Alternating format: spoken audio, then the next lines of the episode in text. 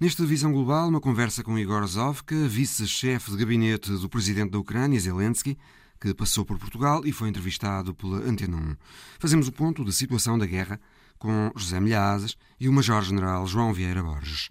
Também para ouvir uma entrevista com Rashid Khalidi, historiador palestino-americano do Médio Oriente, professor de estudos árabes modernos na Universidade de Colômbia, em Nova York. Ele tem agora traduzido em português o livro Palestina, uma biografia 100 anos de guerra e resistência. Rashid Khalidi lamenta, no Visão Global, que a resistência palestiniana seja vista como terrorismo e a resistência ucraniana vista como heroísmo. Palestinian resistance is coded as terrorism, uh, Ukrainian resistance is coded as heroism. Bem-vindos.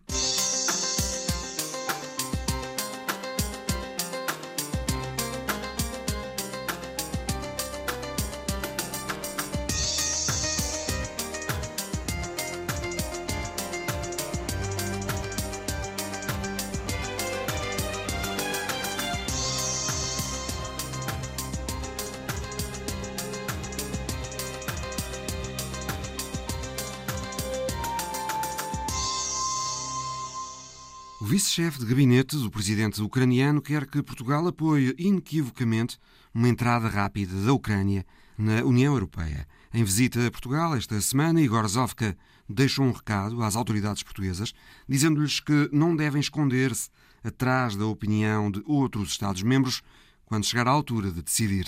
Este representante da presidência ucraniana defende igualmente uma intervenção diplomática para desbloquear os portos ucranianos e pede ajuda, sobretudo sob a forma de armas.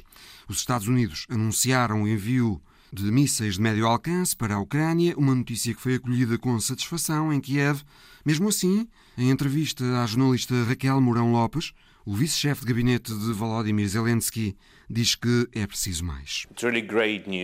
São ótimas notícias. É disso que precisamos de imediato. Precisamos de armamento de médio e longo alcance no nosso sistema militar para conseguirmos avançar para a contraofensiva no Donbass nas áreas ocupadas no sul da Ucrânia, para solidificarmos os nossos avanços na zona de Kharkiv e, finalmente, chegar à vitória.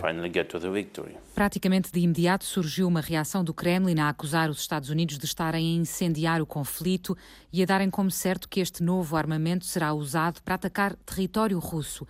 Esta suspeita faz sentido? Isso é a habitual narrativa russa. Quando temos algum sucesso e eles falham, ou quando temos apoio dos nossos parceiros, tudo é mau para a Rússia. Quando temos um sucesso, dizem que vamos conquistar-lhes o território. Quando os nossos parceiros nos ajudam, dizem que é contra a Rússia. Nós não estamos a lutar por um único centímetro do território russo ou de qualquer outro Estado, mas vamos fazer tudo para recuperar cada centímetro do território ucraniano. Para isso, precisamos de armas. Armas e mais armas. Mas vamos usar essas armas apenas para libertar o nosso território. Só isso. A sua vinda a Portugal oficialmente é para receber assistência técnica sobre o processo de adesão à União Europeia. Assistência que já ouvimos o governo português dizer dará de bom grado. Mas e apoio político concreto para uma adesão rápida da Ucrânia à União Europeia?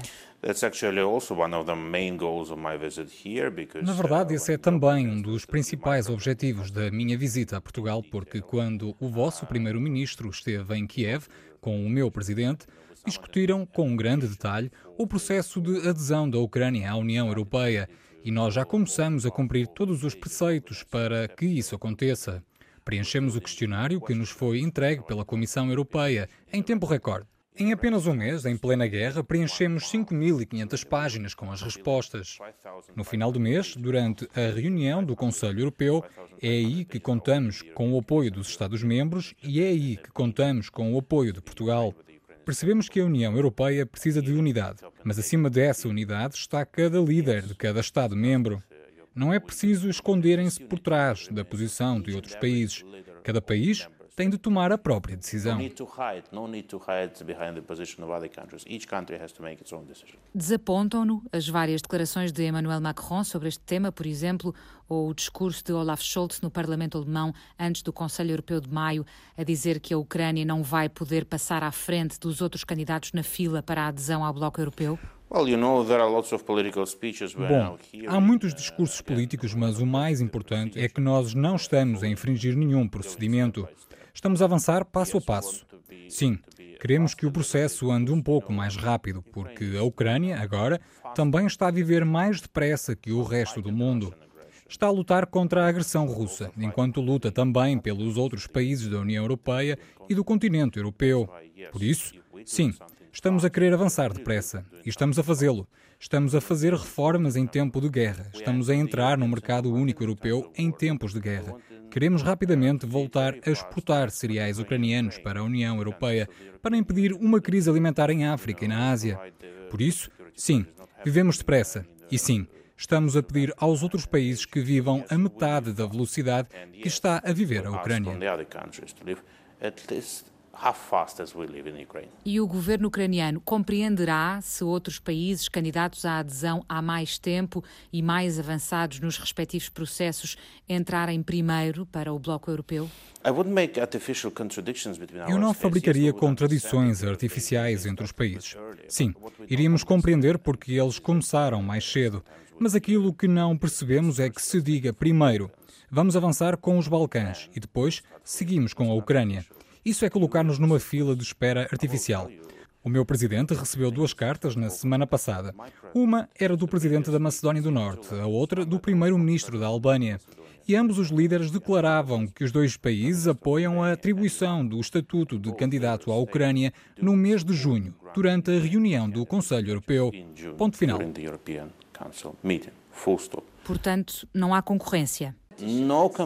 Não há qualquer concorrência e os países dos Balcãs Ocidentais nem compreendem como é que eles poderiam impedir a Ucrânia.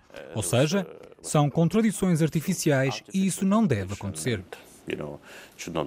Falou há pouco da exportação de cereais, que, como sabemos, tem estado impossibilitada pelo bloqueio russo aos portos ucranianos. Como é que será possível resolver esta situação? A melhor maneira possível de exportar aqueles cereais é por via marítima, porque através dos portos é possível exportar mais de 5 milhões de toneladas por mês. Pelas vias ferroviárias e rodoviárias, no melhor dos casos, o que se consegue não chega a 1 milhão por mês. E, nesta altura, temos 20 milhões de toneladas prontos para exportação. Portanto, a única maneira é desbloquear os portos ucranianos, atualmente bloqueados por navios militares russos. E como é que isso vai ser possível? Bom, temos falado com o presidente do Conselho Europeu e ele tem falado com o secretário-geral da ONU. Portanto, tem de ser uma operação coordenada. Nós estamos preparados para contribuir com os cereais, com os nossos portos e até com os nossos navios. Caso contrário, estamos dispostos a aceitar navios de qualquer país terceiro. Mas há um país, e todos sabemos que país é esse, tem de contribuir com um cessar-fogo, pelo menos temporário. E tem de haver outros países a garantir esse cessar-fogo. Caso contrário, não vai acontecer. Em paralelo ao que se passa no terreno na Ucrânia, vemos a Suécia e a Finlândia a pedirem a adesão à NATO, a maioria dos dinamarqueses a escolherem juntar-se à política de defesa e de segurança da União Europeia, há receio nos Bálticos. Parece-lhe tudo justificado? Acredita que Putin ousaria mesmo irromper pela União Europeia depois da Ucrânia? Uh, Definitivamente. Se nós não o pararmos na Ucrânia, e quando digo nós, refiro-me a todos nós, porque os nossos soldados estão a lutar, mas vocês têm de ajudar-nos com armas e com sanções. E será bom para todos vocês parar esta agressão, porque ele não vai parar por aqui. Definitivamente, ele usa a força e gosta do uso da força. Igor Zovka, vice-chefe de gabinete do presidente da Ucrânia, entrevistado por Raquel Mourão Lopes. A seguir, analisamos a situação na Ucrânia com José Milhazes e com o Major-General João Vieira Borges. Major-General João Vieira Borges, comece por si. Os Estados Unidos anunciaram o envio para a Ucrânia de sistemas de mísseis mais sofisticados, os M142.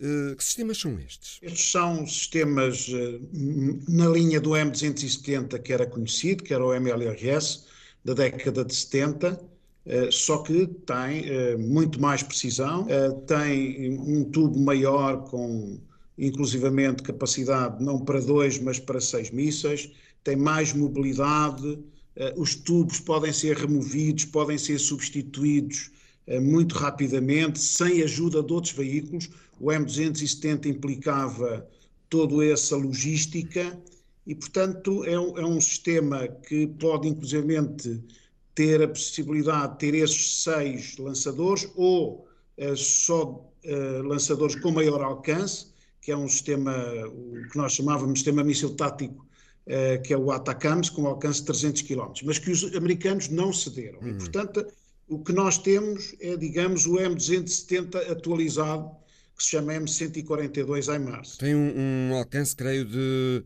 80 km, cerca de 80 km, não é? Exatamente, 80 km, que eh, é fundamental relativamente ao M270, que tinha um alcance de cerca de 40 km. Portanto, Penso é uma que... diferença enorme. Em termos de teatro de operações, eh, tem uma capacidade de destruir, inclusivamente, a retaguarda das posições eh, russas, designadamente a componente logística, que é muito importante. Não só é dissuasor, não só permite maior segurança, não só permite maior proximidade da linha da frente, eh, portanto, tem vantagens enormes em termos do combate eh, para as forças ucranianas. Li que a Inglaterra e a Alemanha também prometeram eh, fornecer sistemas de mísseis mais sofisticados. No caso, julgo que esses a que se referiu da geração anterior, não é? Os 270. Exatamente. O Reino Unido que vai enviar é exatamente o M270 que eu acabei de referir, com alcances mais reduzidos, independentemente de haver indícios de que tem mais alcance com sistemas melhorados, designadamente os próprios mísseis, muito embora sejam da geração anterior. Os alemães é diferente, portanto, os alemães, relativamente ao sistema de lança-foguetes múltiplo, nós não temos indicadores, uh, efetivamente, se é o M270, eles tinham alguns, mas sobretudo os alemães o que se empenharam em armas pesadas foram os obuses 15 e meio, que são os chamados PZH 2000, são obuses autoproporcionados blindados, que têm um alcance de 40 km. É uma artilharia que não tem neste momento a Ucrânia, porque tem uma capacidade muito elevada de tiro, que ou seja, 10 a 13 tiros por minuto em sistema automático. É um sistema, é, é uma arma das mais avançadas da artilharia. E, portanto, para além disso, também os carros de combate Leopard 2, portanto, há aqui, e radares, é muito importante, não só os sistemas de armas, quer de artilharia, quer de lança-foguetes múltiplo, em alguns países fazem parte, são artilharia no seu conjunto, noutros não, mas tem radares de última geração para detectar obuses, morteiros e sistema de lança-foguetes. É muito importante também dispor desses radares para proteção uh, e para localização de alvos. São muito importantes. Sem olhos, a artilharia também não funciona. Creio que a Ucrânia, com estes mísseis que vão chegar, fica com uma hum, capacidade até três vezes superior eh, ao dos eh, sistemas de que atualmente dispõe, não é? Fica com uma capacidade muito superior, mas independentemente dos números, nós temos que ter em atenção dois aspectos muito importantes. Primeiro, o transporte no teatro de operações de sistemas de armas mais facilmente identificáveis pelos russos, quer pelos drones, quer até por, por outro tipo de sistemas e, portanto, corre-se um risco enorme no seu transporte para o teatro de operações. Por outro lado, são sistemas que exigem preparação uh, da tropa em pelo menos duas, três semanas de instrução, já para operadores habituados a sistemas de mísseis ou artilharia. Aliás, porque se fosse outros jovens sem preparação específica, demoraria com certeza dois a três meses. Mas, General, uh, corrija-me se estiver errado. Creio que a guerra agora está a fazer, sobretudo, com uh, duelos de artilharia em terreno aberto, no Donbass, com os russos a usarem mísseis Uragan e Smersh, não é? Uh, mísseis Sim. menos precisos e mais lentos que os novos sistemas que vão chegar à Ucrânia. Mas, ao general, estes novos fornecimentos podem ajudar as forças ucranianas a resistir contra as forças russas? Podem ajudar, mas será muito difícil até a ocupação do Donbass. Hoje os, os ingleses previam Americanos e ingleses previam que seria cerca de três semanas até a ocupação do Donbass, pelo menos do, da parte do Luhansk, da parte uh, de Donetsk, talvez mais tempo. Vai ser difícil que estes temas cheguem em tempo, uh, de maneira a não permitir a ocupação dos territórios, digamos, administrativamente, as fronteiras administrativas. Poderá é servir depois para desenvolver os contra-ataques, não só dessa região do, do Donbass, mas também depois de todo o sul que tem estado ocupado, nomeadamente Kherson, a ligação à Crimeia, serão depois armas muito importantes para o combate nessas regiões, para os contra-ataques previstos, como diziam os ucranianos, para o mês de junho. Jamilhazes, a Ucrânia, para receber estes novos sistemas de mísseis dos Estados Unidos, teve de prometer que uh, não os irá disparar sobre o território russo. Crees que continua a notar-se um cuidado para que a guerra não alastre? Claro, e eu, eu estou convencido que os ucranianos não tencionam alargar a guerra ao território russo. Isso seria insensato, dado que a Ucrânia já tem grandes problemas para se defender. Ora, se começasse a atacar o território russo, aí, digamos, seriam precisas muitas mais armas, muitos mais homens, uma logística maior. Neste momento, o objetivo é travar a ofensiva russa, e, se possível, realizar uma contraofensiva que obrigue as tropas russas a saírem das fronteiras, ou seja, do território ucraniano. Eu penso que isto é muito mais importante.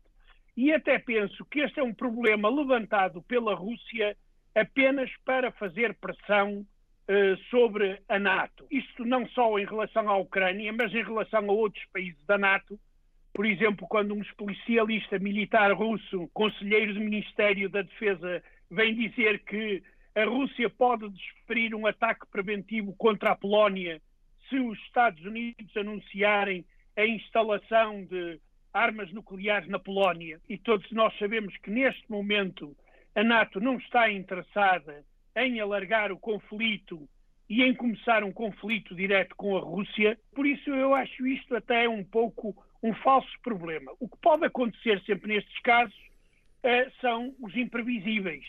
Algum míssil que se desvia da trajetória, e isso aí tanto pode acontecer em relação ao território russo, como em relação ao território dos países vizinhos da Ucrânia. José Milhazes, hum, na tua opinião, qual é a situação militar no terreno? A situação militar é, é muito difícil, dado que a Rússia está a fazer uma enorme pressão para, pelo menos, digamos, ocupar as duas regiões separatistas de Donetsk e Lugansk e, digamos, afirmar-se no fim da Ucrânia. Como é sabido, e só o Kremlin é que não quer reconhecer, que a Rússia já ultrapassou todos os prazos para realizar este objetivo. Por exemplo, o último prognóstico que ouvi de especialistas militares russos era de que até ao fim do mês de maio o problema ficaria resolvido. Mesmo que a Rússia consiga esse objetivo de ocupar Donetsk e Lugansk, ainda vão haver muitos combates e combates ferozes que irão provocar pesadas baixas em ambos os lados. Nós temos, por exemplo, a cidade de Severodonetsk, onde a situação ainda não está completamente definida. Será possível Aquilo ainda as forças ucranianas a evitarem a queda de Severodonetsk? Podem não evitar a queda de Severodonetsk. Agora, podem a fazer é com que o período de resistência nessa cidade seja mais curto ou mais longo. E isto, neste caso desta guerra, é extremamente importante ganhar tempo para os ucranianos em prejuízo dos russos, porque quanto mais tempo demorar a ofensiva russa, mais dificuldade a Rússia tem de se impor e de alcançar os seus objetivos. Major General João Vieira Borges, porquê é que Severodonetsk é importante na estratégia russa? É importante na estratégia russa, eh, fundamentalmente porque eh, vai ser um ponto fundamental para a conquista daquela região de, e fechar a região do Lugansk, que já tem mais de 90% ocupado. Que é importante, será importante também para hum, cercar as forças ucranianas que estão ali a tentar defender aquelas regiões. Cercar não isoladamente só essa, a conquista dessa cidade. Para cercar tem que ter Popasna, tem que ter Toshivka. Há, há aqui uma série de cidades que obviamente estão a ser alvo de ataques também, eh, que permitem, no seu conjunto, depois fechar a tal fronteira e, e fechar os tais 100%. Uh, eh, independentemente da situação difícil que se está a viver, o que os ucranianos estão a fazer é atrasar o mais possível. Estão a ganhar tempo, neste caso, agora ao ganhar tempo é fundamental para os ucranianos, porque ganhar tempo quer dizer que vão receber equipamentos para fazer contra-ataque em tempo. Isso é muito importante. A Rússia acusou os Estados Unidos de estarem intencionalmente um, deitar gasolina para a fogueira, ou prometerem agora mandar armamento mais sofisticado para a Ucrânia. A Rússia diz que esses apoios não motivam a Ucrânia para negociações de paz e se calhar não motivam mesmo, não é? Aliás, o secretário-geral da NATO, Jens Stoltenberg, veio dizer que o Ocidente deve preparar-se para uma guerra longa, de desgaste. É isso que devemos esperar, Major General? Uma guerra longa de desgaste? Eu penso que a guerra longa, tendo em conta o desgaste elevadíssimo, a mortandade de ambas as partes, a destruição, uma guerra longa seria uma guerra de seis meses. Eu penso que eh, daquilo que é o, o, digamos, os estudos que têm sido feitos, a Rússia não, não estaria disponível a estar no teatro de operações mais do que seis meses. E daí a concentração de esforços nestas regiões, de maneira a ter pelo menos ocupado o Donbass para ter maior capacidade negocial. Isto é muito importante para ter para depois, a Rússia. à mesa das negociações outra capacidade, não é? Quando chegar, Sim, quando chegar o tempo da negociação. O próximo inverno será depois muito desgastante uh, para a Rússia. Uh, se não tiver tido uh, alguns dividendos em negociações. E eles querem ganhar tempo, os ucranianos, e, obviamente, os russos querem ganhar espaço e, portanto, eh, e ter, digamos, estandartes do Donbass e toda a região sul para depois ter maior capacidade negocial. Mas também já perceberam que a Ucrânia não está, pelo menos, disponível por agora para negociar, digamos, territórios. Não negociam territórios. Por isso é que ele mudou o discurso, o Zelensky, nos últimos dias. Houve uma estratégia nos últimos dias de mostrar ao mundo que, para além da destruição, para além da morte, há uma ocupação de 20% do território ucraniano. Eh, e ele, inclusivamente, compara com vários países eh, para mostrar ao mundo a dimensão da ocupação por parte da potência invasora. E dizendo, inclusivamente, como dizia o Lavrov e o Putin, que não iam invadir e, e muito menos ocupar a missão era outra e, portanto, neste momento estão a ocupar 20% do território. Ele não vai abdicar do território nas negociações. E, portanto, este discurso faz com que, obviamente, nós tenhamos a noção que a operação se vai prolongar. E, portanto, a operação militar, como disse a NATO, vai se prolongar pelo menos até ao próximo inverno, ou seja, à volta dos seis, seis meses, pouco mais, o que vai permitir que a Ucrânia receba os tais apoios de armas pesadas para, obviamente, fazer os contra-ataques. Por outro lado, já agora, se me permite, uhum. está a receber também sistemas muito importantes, sistemas antiaéreos que são muito importantes para a ação de cidades, além, obviamente, do, de toda a gente já conhece sistemas portáteis antiaéreos que protegem aí as unidades em primeiro escalão, as unidades que estão em combate. Portanto, também é muito importante ter estes sistemas de proteção de, de, para que não haja uma supremacia aérea da parte da Rússia, uh, tendo em conta também os condicionantes que há em termos de aeronaves da parte da Ucrânia. Esses Isto sistemas é são importante. importantes para a proteção de cidades, não é? Exatamente. Outra questão é a dos cereais. Eh, se podem ou não sair dos portos ucranianos do Mar Negro. O Ministério Russo da Defesa disse que navios com cereais podem deixar os portos ucranianos através de corredores humanitários e que a Rússia garanta a segurança desses navios. Uh, José Milhazes, será que podemos esperar que saiam finalmente navios com cereais ucranianos do Mar Negro para aliviar um pouco a atual tensão com os fornecimentos e os preços dos cereais? Olha, eu diria que neste campo, finalmente, eu estou um pouquinho otimista. Um pouquinho otimista porque temos aqui como intermediários a Turquia e as Nações Unidas.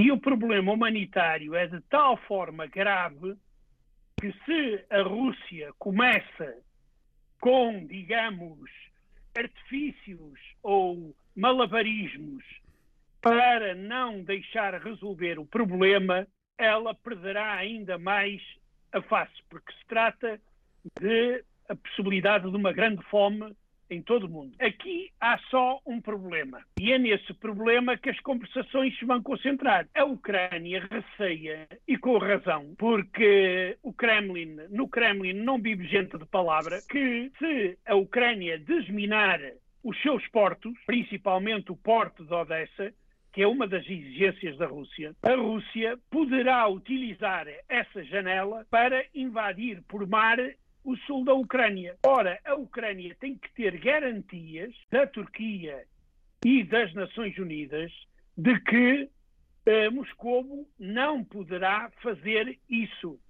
Eh, a Turquia tem que dar garantias militares. E isso é, digamos, penso que é uma coisa mais séria. E eu penso que as coisas vão avançar, podem não avançar tão rápido como todos nós queremos, mas pelo menos uma grande parte dos cereais irão sair eh, dos poucos portos que controla a Ucrânia, principalmente com, eh, digamos, a participação de navios eh, turcos e, claro, que também com a intervenção da ONU. Como nós sabemos, esta intervenção funcionou em Azovstal quando poucos eram aqueles que acreditavam e espero que aqui também vá funcionar. Major eh, General João Vieira Borges, qual é o seu sentimento em relação a esta situação?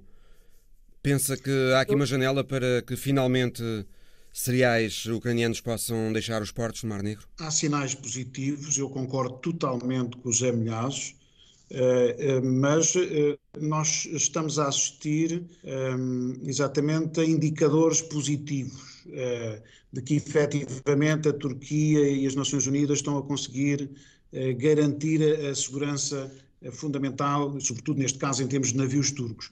E isso é importante, é importante como interlocutor da parte de Erdogan, porque Erdogan, tanto do lado da NATO, impõe e continua a impor constrangimentos à entrada da Finlândia e da Suécia, que é sempre uma imagem muito importante para o lado do Kremlin, e por outro lado apoia e vende armamento uh, e nós sabemos não só o caso dos drones e por outro lado quer se tornar uma potência regional até porque controla também como sabemos a saída do Mar Negro para os mares quentes, nomeadamente para o Mediterrâneo. Eles é que são os detentores do controlo dos estreitos portanto tem um poder muito grande que é, é importante também para o Kremlin que o, o, lado turco não esteja completamente do lado da NATO. Portanto, eh, digamos que será o melhor interlocutor nesta altura por todas as razões e, como disse José Milhares, eu também acredito eh, que eh, se vai concretizar com alguns constrangimentos, mas se vai concretizar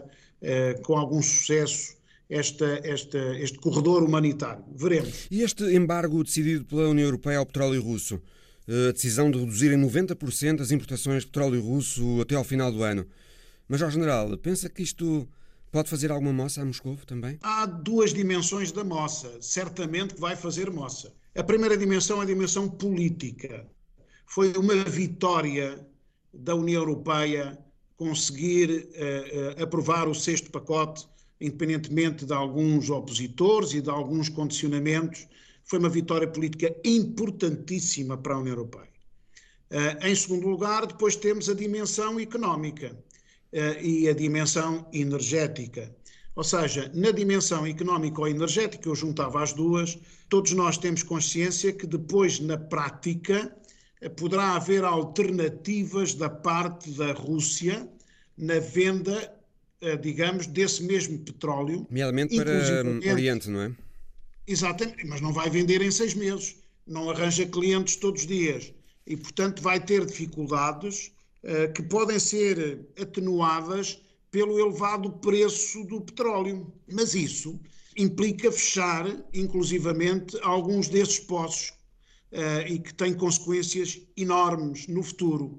Por outro lado, já assistimos hoje à agenda do Biden, nós vimos há pouco, que vai começar as suas viagens pelos países da OPEP, para começar na Arábia Saudita. Hum, que é importantíssima para... para... ser um Estado pária.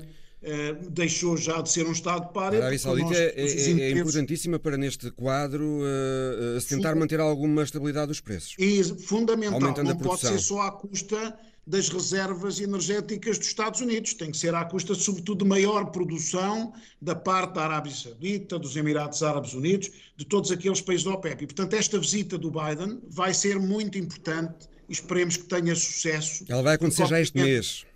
Essa visita. Sim, sim. Uhum. sim, Moscovo diz que o embargo sim. da União Europeia é autodestrutivo. Moscovo diz que o embargo da União Europeia é autodestrutivo porque vai fazer disparar os preços e criar instabilidade nos mercados, o que não deixa de ser verdade, não é?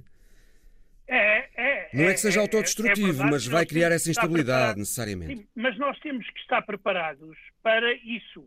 E quando foram tomadas as decisões na União Europeia, eu penso que os dirigentes europeus pensaram bem nas consequências e na forma como, digamos, suavizar as consequências negativas e a influência negativa deste fator nas economias eh, europeias. Os ucranianos gostariam que fosse já hoje, mas até ao fim do ano o petróleo ainda vai correr. Mas aqui há outra medida que é muito importante e que vai dificultar fortemente as exportações do petróleo russo através de navios, que é a proibição pela União Europeia e a Inglaterra às companhias de seguros de segurarem os petroleiros russos.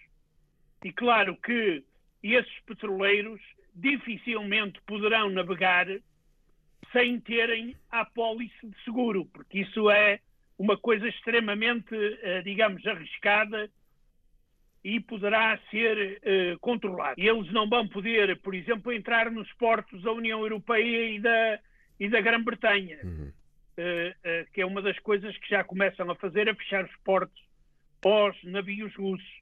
Isso vai, isso vai muito depender é, do controlo das sanções e principalmente tapar as brechas através dos quais essas sanções podem ser, eh, digamos, contornadas. Eu acho que isto vai provocar moça na Rússia. Eh, pode não ser imediata, mas eh, dentro de alguns meses vai começar a fazer sentir-se no bolso do orçamento russo, visto que era o principal, digamos, fornecedor de meios financeiros, e aqui temos sempre que sublinhar que a Rússia está a gastar milhões de dólares por dia uh, na guerra. É uma carga uh, muito pesada para um país que está cada vez mais isolado e, além disso, um país que dependia muito, em numerosos campos, dos mercados estrangeiros. Análise por José Milhazes e pelo Major-General João Vieira Borges.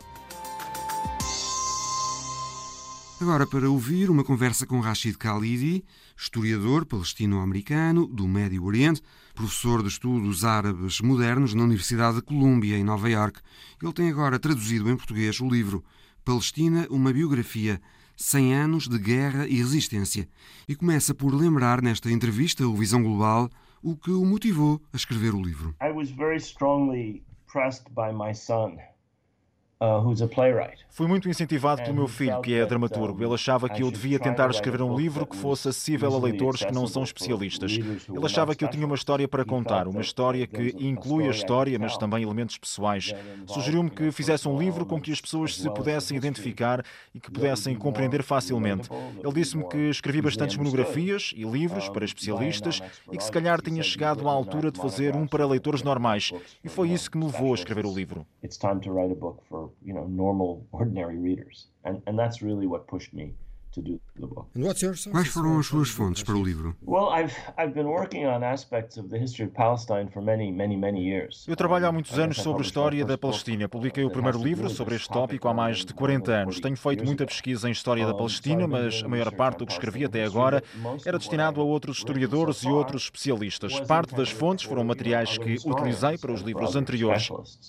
Um, so part of the sources have been Há também algum material novo, mas há uma coisa que nunca o tinha usado, que é a minha experiência pessoal. Material meu, material de pessoas que a minha família conheceu, coisas que os meus familiares me disseram e por aí fora, coisas que nunca coloquei nos livros para especialistas que escrevi. Things that I would never have put into the into the books for specialists in the past. Tem família a viver nos territórios ocupados. I do, yes. Uh, my brother lives there. Many of my cousins live there. Como é ser palestiniano e viver naquele lugar hoje em dia? It, it's very difficult. É muito difícil. As pessoas são tratadas como cidadãos de segunda, estão sujeitas à violência dos colonos, à violência das forças de segurança, são vítimas de racismo e têm de suportar esperas intermináveis nos checkpoints. Dificultam a vida de forma deliberada porque é um regime colonial que quer expulsar os palestinianos e transformar o país inteiro em terra de Israel, na qual apenas um povo tem direitos, o povo judeu. É por isso que os poderes que controlam a Palestina inteira, que controlam Israel e os territórios ocupados, dificultam a vida às pessoas propositadamente.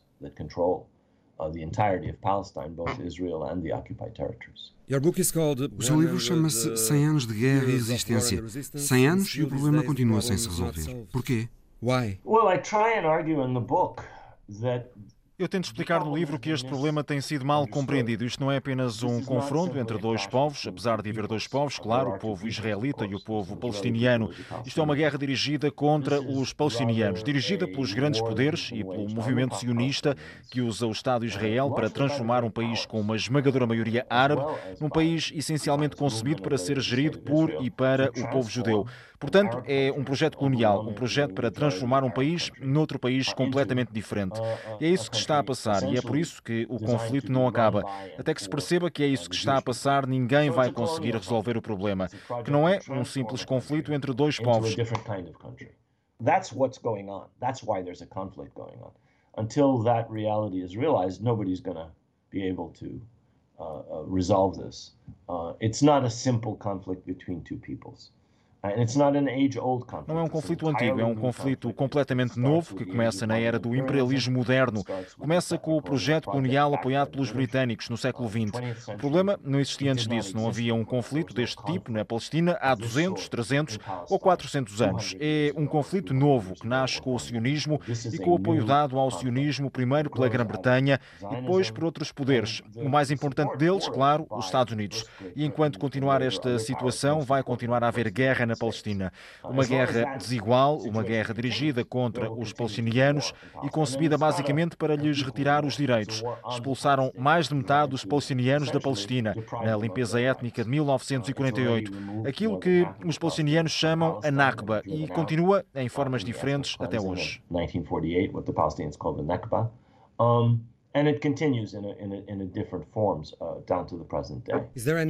Há algum horizonte político para esta crise? Não parece haver nenhum uh, com Naftali Bennett no governo em Israel. To be one with uh, Naftali Bennett uh, in the government in Israel? Não, infelizmente não vejo nenhum horizonte político imediato. Infelizmente há uma maioria política em Israel conduzida por colonos intransigentes, quer do governo, quer da oposição. Julgo que o próprio Naftali Bennett é um colono. Sim, exatamente. Ele e muitos ministros, muitos dirigentes de topo são pessoas que vivem em colonatos ilegais construídos na Cisjordânia ilegalmente ocupada ou na Jerusalém árabe ilegalmente ocupada. E o mais importante é que têm sido eles o motor das políticas israelitas ao longo de décadas. Quer estivessem em maioria ou minoria, tiveram sempre o seu momento na política israelita. Por outro lado, há um movimento nacional palestiniano, dividido e fraco, que não tem feito um bom trabalho a organizar a resistência a esta interminável usurpação de terra palestiniana e limitação interminável de direitos dos palestinianos. and limitation of Palestinian rights. Por um lado, temos o bulldozer. do governo israelita, dos sucessivos governos israelitas, porque não há grande diferença entre este governo e o anterior, ou entre os governos de Netanyahu e os que precederam. E por outro lado, há um movimento nacional palestiniano cada vez mais fraco e dividido que falhou. Não tem uma estratégia para enfrentar a situação. E não foi sempre assim. O movimento nacional palestiniano esteve por vezes muito bem organizado no passado, mas agora está na moda baixo. Entretanto, sem uma solução, a raiva e a frustração crescem nos territórios ocupados. Julgo que essa é uma das coisas mais importantes que é preciso perceber. Quando as pessoas não veem uma solução, os palestinianos em particular, quando não veem um horizonte político, a raiva e a frustração continuam, porque eles têm sido oprimidos. Não estamos aqui perante uma situação estática em que toda a gente está bem. Temos uma situação em que Israel é um dos países mais prósperos do mundo. Tem o apoio do país mais poderoso do mundo, os Estados Unidos, um país que tem um PIB per capita muito elevado. Muitos israelitas vivem de forma confortável e imunes ao que se passa nos territórios que eles ocupam e oprimem. Por outro lado, temos um povo que está sob uma opressão constante, sejam eles cidadãos do Estado de Israel ou vivam nos territórios ocupados. E essa opressão, num contexto em que não existe um horizonte político, só conduz, obviamente, a mais tensão, mais violência e mais raiva.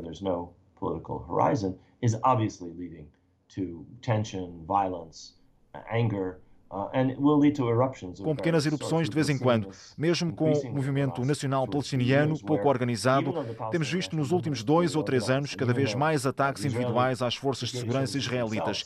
Esse e outros tipos de violência têm aumentado. Uh,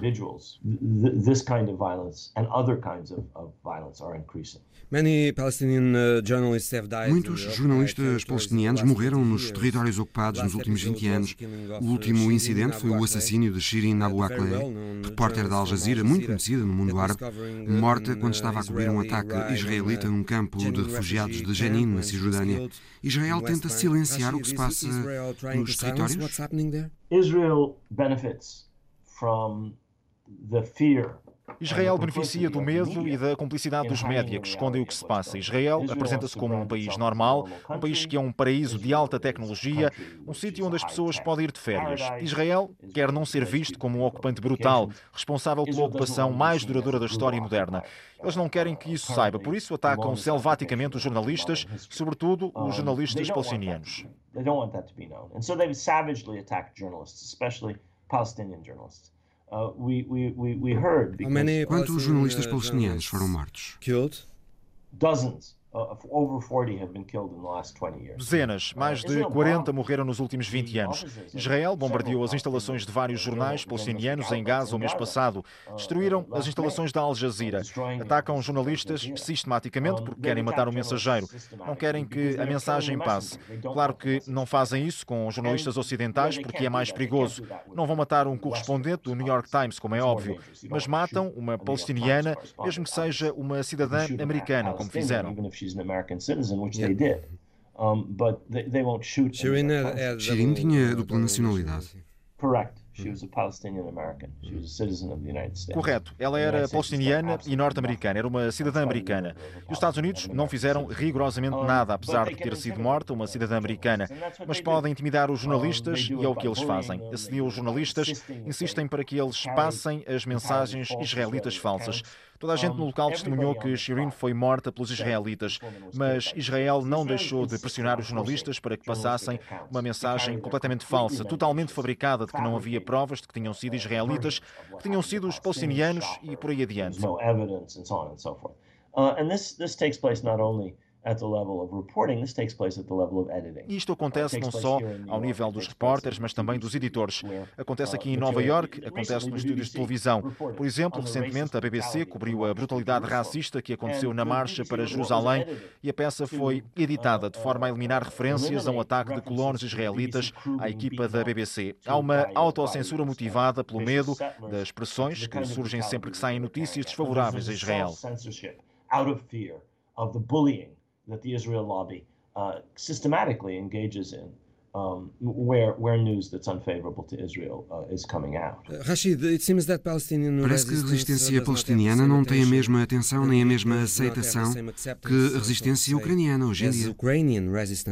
That's correct. Um, we have noticed uh, in the United States, for example, isso é verdade. Por exemplo, nos Estados Unidos, vemos reportagens elogiosas sobre mulheres ucranianas a prepararem coquetéis Molotov para serem utilizados contra os ocupantes russos. Por alguma razão, não temos o mesmo tipo de atenção elogiosa em relação aos palestinianos que atiram pedras e depois são mortos pelas forças de ocupação israelitas ou que resistem de outras formas, violentas ou não. A resistência palestiniana é vista como terrorismo. A resistência ucraniana é vista como heroísmo. A Ucrânia está a ser atacada e partes da Ucrânia estão a ser ocupadas há três meses.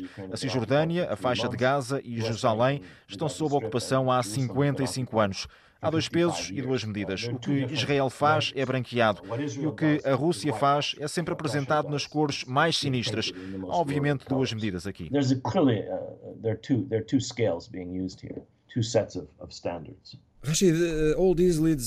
Isso leva-nos à questão da enorme influência que Israel alegadamente tem na sociedade norte-americana uh, United States uh, society. There is much support for Israel in the United States. Uh, Há um enorme apoio a Israel nos Estados Unidos, um apoio que vem de muitos lados. Há muita gente na comunidade judaica que sente que tem uma ligação a Israel.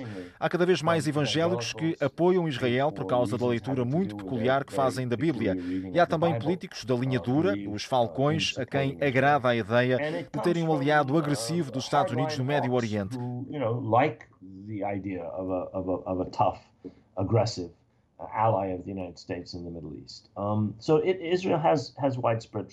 De facto, Israel tem um apoio muito alargado nos Estados Unidos, mas um fenómeno interessante dos últimos 20 anos ou 30 anos é que esse apoio diminuiu entre os jovens e em alguns setores da comunidade judaica, em algumas minorias e em especial no interior do Partido Democrático. As sondagens que foram sendo publicadas ao longo destes últimos anos foram mostrando que há uma mudança progressiva do antigo apoio acrítico a Israel por parte desses grupos para um muito maior apoio aos palestinianos. E isso, apesar de os meios de comunicação falharem na forma como cobrem a realidade da ocupação israelita. Há muitas pessoas que acabam por saber o que se passa, em parte por causa das redes sociais e em parte porque creio que os mais jovens estão a pensar pela própria cabeça.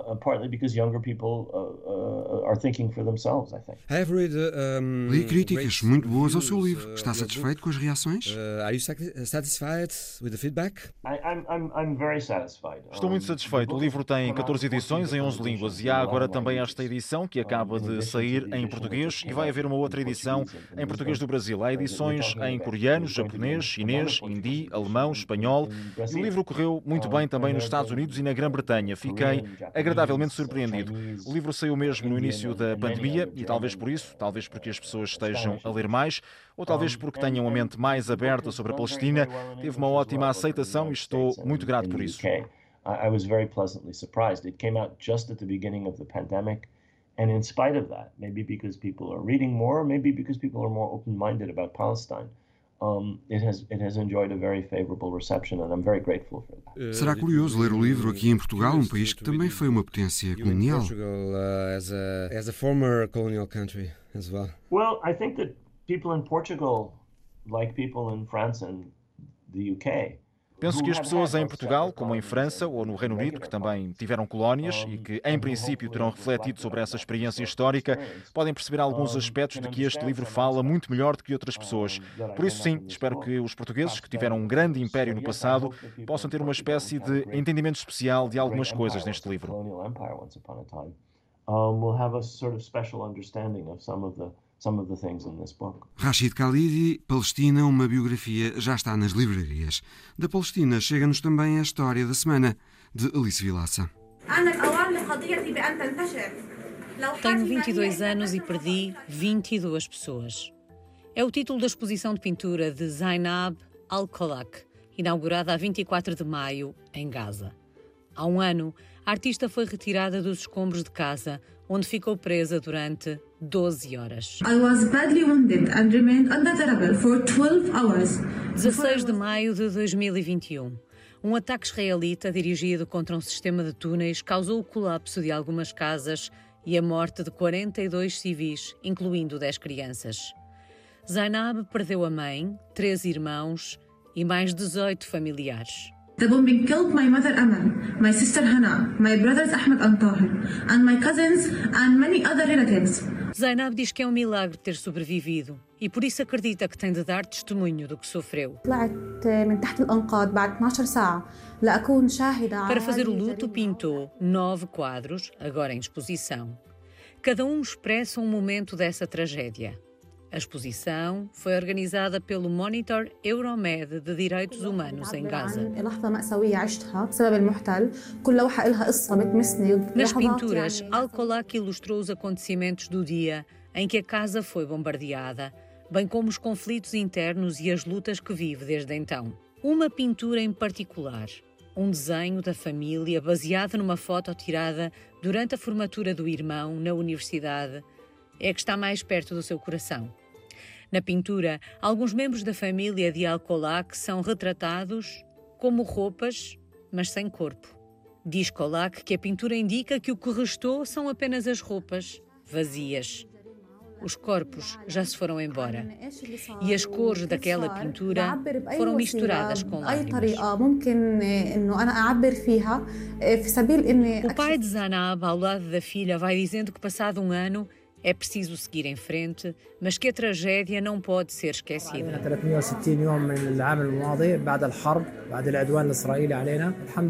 Al-Kolak explicou que a natureza dos desenhos incorpora a morte e a guerra.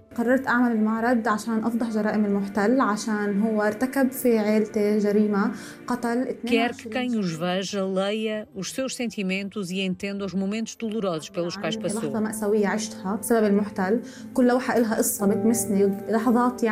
E a arte, neste caso a pintura, não precisa de tradução.